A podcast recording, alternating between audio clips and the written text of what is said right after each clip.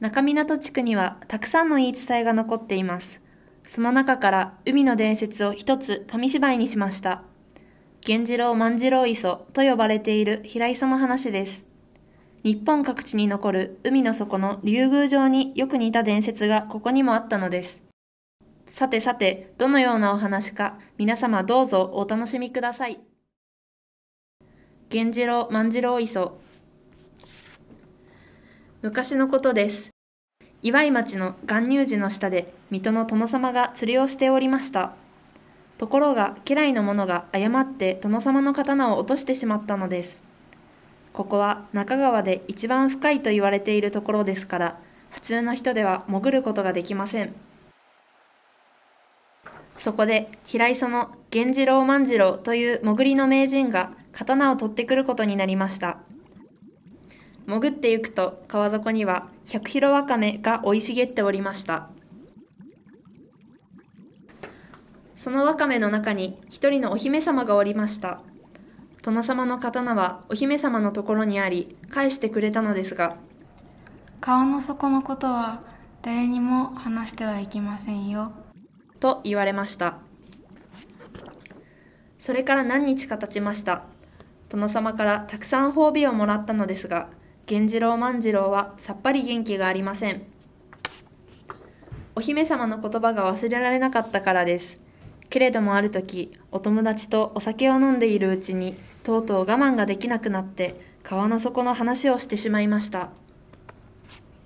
それからまた何日か経った大潮の日、源次郎万次郎は平磯の沖の磯で釣りをしておりました。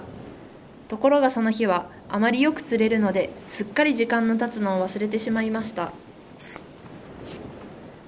気がついた時はもう日が西に傾いていました。磯は今にも波に隠れそうで、これでは丘に続く磯まで泳がねばなりません。釣り道具と獲物を一緒に抱えて岩を降りようとした源次郎万次郎は思わず唾をごくりと飲み込みましたなんと椅子の周りに大きなサメがいるのではありませんか。海の男潜りの名人もこれにはびっくりしました。獲物の魚を投げてみるとサメはさっと受けそれを加えて磯の周りを静かに回り始めるのでした。今度は沖に向かって力の限り魚を投げました。サメは白波を立ててこれを加えそしてまた磯を回り続けるのでした。投げた魚をサメが取ってくるのが早いか丘に近い磯に泳ぎ着くのが早いか難しいところです。投げながら泳ごうとするとサメは魚を追わずに磯の周りを離れないのでまた恐ろしくなりました。